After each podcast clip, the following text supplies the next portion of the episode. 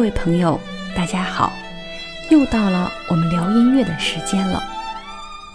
在前面的节目中，我们用了两期的篇幅，讲述了以孔子为代表的儒家对待音乐的态度，以及对后世音乐的影响。不过，我们也知道，儒家对中国影响最为深远。但是，春秋战国时代，学术思想空前繁荣，号称百家争鸣。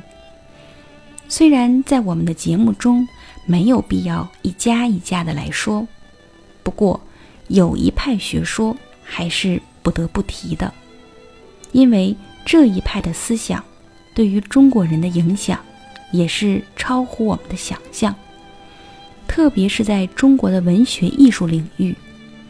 中国艺术中几乎所有的神奇、浪漫、飘逸与清凉的气息。都来自于这一派别。到底是哪一家的学说具有如此大的魅力呢？这就是我们本期节目要向大家介绍的道家思想，以及它对音乐的影响。道家和儒家的学说思想是有非常鲜明的区别的。在道家思想中，我们找不到。孔子的济世安邦、修身齐家治国平天下的理想与主张，而是充满了清静无为又饱含智慧的深刻哲理。如果用简单的话来概括道家思想，就是主张道法自然，讲究超脱功利，追求精神上的修养与自然相统一。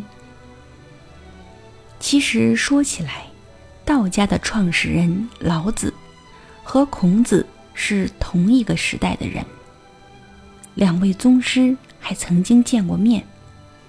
孔子曾经热切地把自己对音乐的看法与主张向老子介绍，希望得到他的看法与建议。但是老子听完之后，并没有。接着孔子的思路说下去，而是沉吟片刻，然后缓缓地说：“在我看来，最好的音乐就是来自自然的声音。你听那蝉鸣鸟叫、风声雨声，难道不是最好的音乐吗？”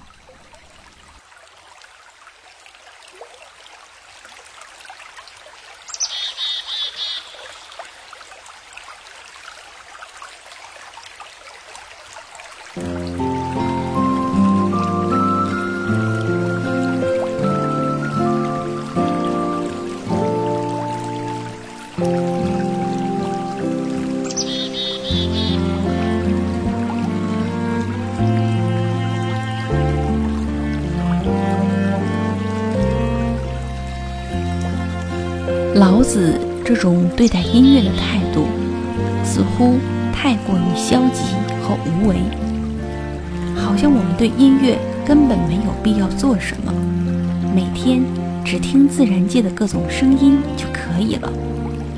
其实，这是和老子的哲学观相一致的。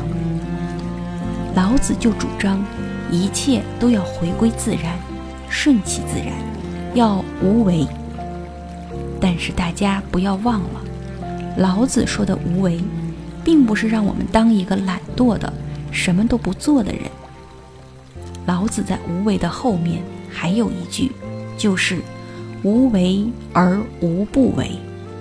潜台词就是说，别看我好像什么都没做，其实我什么都做好了。你们看我什么都没争，其实一切我都已得到。也就不用争了。这句话听上去非常让人难以理解。老子到底在说什么呢？让我们从音乐的领域来看一看。其实老子是不同意孔子对音乐的看法。的确，孔子看上去非常重视音乐，但是如果我们往更深刻的层面去想，孔子重视的真的是音乐本身吗？其实，孔子不过是把音乐当做一种教化百姓的工具，让人们通过音乐的学习与欣赏，养成一种品质和性格特征，用来维护他所推崇的礼教制度。而老子却不这么看，尽管他对音乐本身论述极少，但是一句“道法自然”就点破了所有事物的奥秘所在。这句“道法自然”不仅为音乐的发展留下了巨大的空间，而且对中国的文学艺术领域也产生了极大的影响。在我看来，道法自然，至少在两个方面影响了中国音乐。第一，就是音乐的内容。如果我们看一看西方古典音乐的曲目单，会发现西方音乐的标题都是这样的，比如莫扎特 G 小调第四十号交响曲，作品五百五十一号；贝多芬 F 小调。第二十三钢琴奏鸣曲，作品五十一号等等，大家发现了其中的规律了吗？西方音乐的命名一般来说是以调式调性加上作品的题材，如果还有重名的可能，就加上一个作品的编号。而我们再来看中国音乐作品的名字：春江花月夜，高山流水。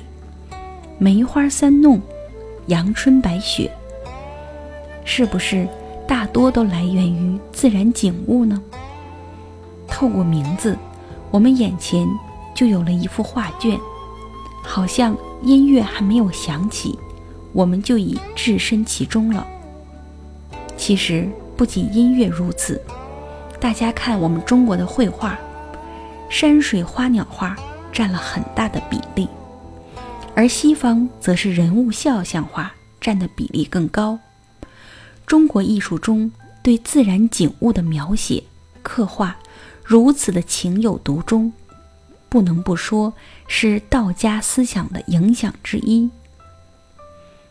然而，如果大家认为中国音乐对自然的描写只停留在了景物表面上，那就错了。我们的古人。常常会把深刻的思想，或者对理想人格的赞美融入其中。比如古琴曲《梅花三弄》，曲子虽然表现的是梅花，但是全曲通过表现梅花洁白、傲雪凌霜的高尚品性，来颂扬具有高尚情操的人。再比如我们都熟悉的《高山流水》。乐曲分为高山和流水两个部分，顾名思义，是描写了“峨峨兮如泰山，洋洋兮若江河”。但是，这首乐曲之所以成为千古名曲，难道仅仅是因为描写了山和水吗？其实，真正可贵的是因为伯牙与子期的故事。是知音呢。就比如我此刻所演奏的、所说的内容，你可以精准的理解到，这是一种心有灵犀的默契，是一种灵魂上的暗合心意。所以，伯牙心中的山水和后人心中的山水是否一致，很重要吗？旋律是否一模一样，很重要吗？记谱法重要吗？我们从讲西方中世纪音乐的时候就说过，中国的音乐没有发展起成熟的、广泛运用的记谱法。我想，中国艺术中这种追求神似而非形似的审美观。可能是记谱法没有发展起来的原因之一吧。毕竟这些名曲历经千年，旋律可能和最初早已不同，但是其所传承的精神却是从未改变。相知可贵，知音难觅。或许一首作品出现在世界上，就是为了等待它的知音。而道法自然对音乐的第二个影响是审美的影响。什么是好音乐呢？大家还记得孔子的观点吗？孔子认为，尽善尽美的音乐才能算作好音乐。也就是内容要善，形式要美。而在道家看来，音乐归根到底就是声音，而声音的感受器官是人的耳朵。那么，音乐的好坏与否，就交给耳朵来评价吧，无需用道德伦理的角度去给音乐带上条条框框，只要好听，合乎自然。又有什么不可以呢？接下来，我们欣赏一段音乐，放松一下。这是一首来自乌娜编曲的《山凤归鸟》。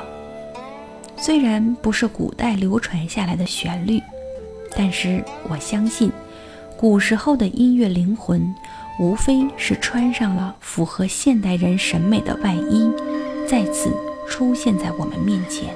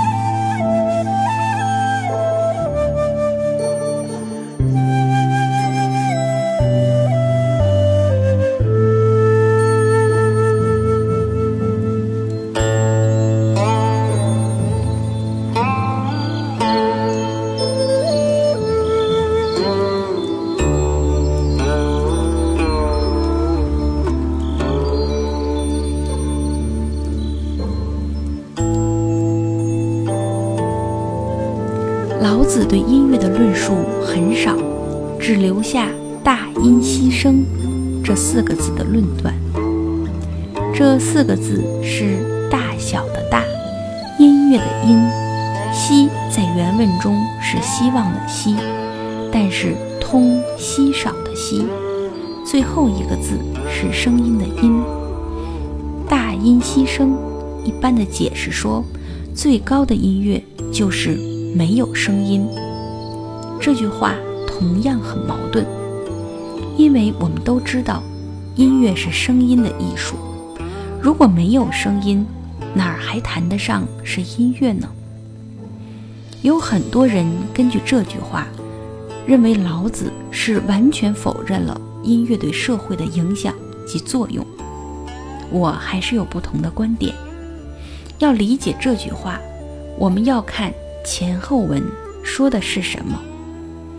这句话出自《道德经》第四十一篇，原文是：“大方无余，大器晚成，大音希声，大象无形，道隐无名。”最方正的东西，反而没有棱角；最好的音乐，反而听起来无声无息；最大的形象。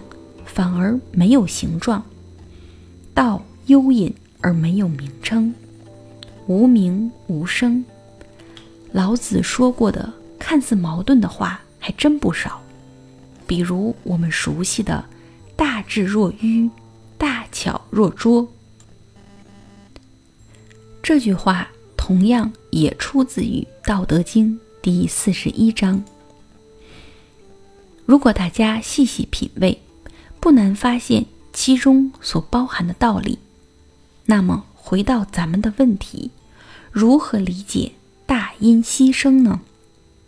我想用唐代诗人白居易的一首《琵琶行》来举例说明。《琵琶行》这首诗，我们在后面讲隋唐音乐的时候还会提起。这里我们要说的是这首作品中两处停止的部分。大概的情形是这样的：官场被降职，心情很惆怅的诗人白居易，在浔阳水边送别朋友。在这样的场合下，他见到了一位演奏琵琶的女子，白居易就开始欣赏她的演奏。这位演奏者的技术非常娴熟，并且演奏也非常具有感染力。以至于周围的人都被吸引过来听他的演奏，犹如诉说自己不幸的遭遇。诗人描述他说：“低眉信手续续弹，说尽心中无限事。”但是越说越伤感，逐渐要哽咽的说不下去了。他的演奏也逐渐的减慢、渐弱。水泉冷涩弦凝绝，凝绝不通声渐歇。也就是说，音乐停下来了，进入了一个无限延长的休止符。我们想象一下，如果在诉说一件非常伤感的事，什么情况下会说不下去呢？